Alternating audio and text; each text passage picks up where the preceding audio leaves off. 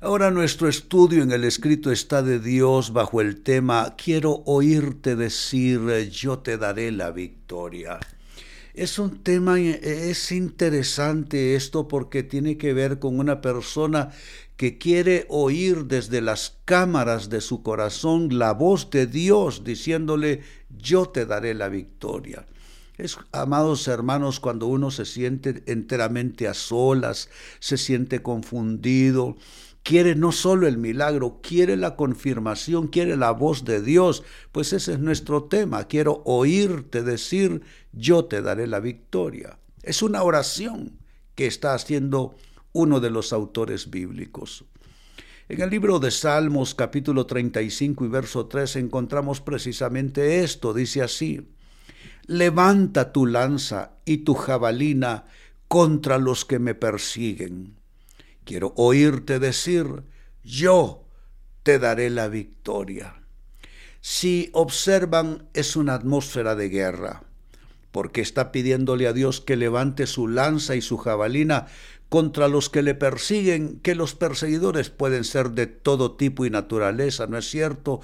Puede ser una enfermedad recurrente, puede ser una situación financiera que tiene años persiguiendo a esta persona, puede ser falta de paz en el corazón, puede ser una persona que tiene años en depresión, en fin. Declaramos esta oración.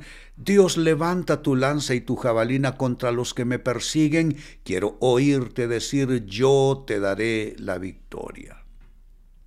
Mi comentario en nota para ustedes, esto, amados hermanos, retrata a la persona que quiere oír la voz de Dios en su interior y en sus circunstancias de vida. A dos niveles, que Dios lo diga en el corazón de la persona y que Dios resuene su voz es en su entorno de vida. Quiero oírte decir yo te daré la victoria. Es esa búsqueda de ese gran yo soy que es nuestro protector, es nuestro libertador, es nuestro sanador, es nuestro proveedor en todo. Y quiero leer esta misma escritura en otra versión. La primera eh, versión fue la nueva traducción viviente, el texto sigue siendo el mismo, Salmos 35 y verso 3, que en este minuto lo leeré en la versión Biblia de las Américas. Dice así, empuña también la lanza y el hacha para enfrentarte a los que me persiguen. Di a mi alma, yo soy tu salvación.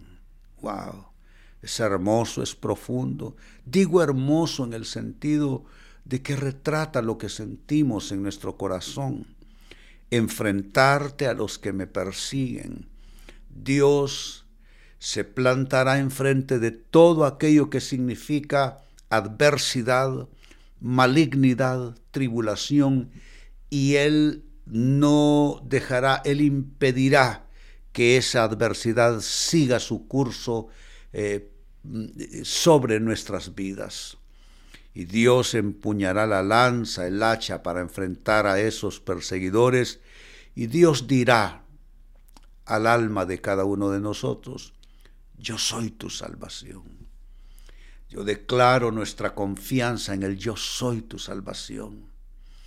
Señor, vana es la ayuda del hombre, dice tu palabra. Necesitamos tu ayuda, necesitamos tu presencia, necesitamos tu voz, necesitamos tu poder.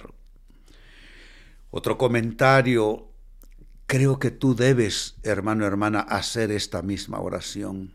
Di a mi alma, yo soy tu salvación. ¿Qué tal si lo decimos tres veces, esta frase? Di a mi alma, yo soy tu salvación. Di a mi alma, yo soy tu salvación. Di a mi alma, yo soy tu salvación, Dios. Recibimos tu voz en nuestros corazones, Padre. Y este mismo texto bíblico, hermanos, en otra versión más, leí de la nueva traducción viviente, leí de la Biblia de las Américas, ahora de la Biblia del jubileo, dice así el mismo texto. Saca la lanza, cierra contra mis perseguidores. Me gusta, es, es, gráfico, aquello hablando de Dios cerrando camino. Saca la lanza, cierra contra mis perseguidores. Di a mi alma, yo soy tu salud. Oh, qué poderoso.